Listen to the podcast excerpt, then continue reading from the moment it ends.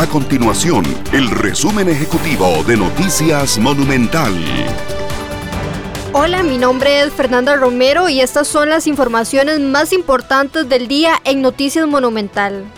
El Tribunal de Juicio de Desamparado rechazó una solicitud de salida de prisión preventiva para el ex sacerdote Mauricio Víquez, la cual había pedido la defensa, puesto que se habían apartado tres de las cuatro causas contra el ex cura por concepto de prescripción. El Patronato Nacional de la Infancia PANI analizará las condiciones en las que se aplicaron las pruebas FARO a estudiantes de quinto grado el pasado 12 de noviembre. La polémica por las preguntas contempladas en las pruebas FARO del Ministerio de Educación Pública no finalizará con las renuncias de los jerarcas responsables.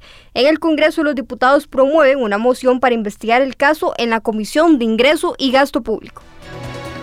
Estas y otras informaciones usted las puede encontrar en nuestro sitio web www.monumental.co.cr. Nuestro compromiso es mantener a Costa Rica informada. Esto fue el resumen ejecutivo de Noticias Monumental.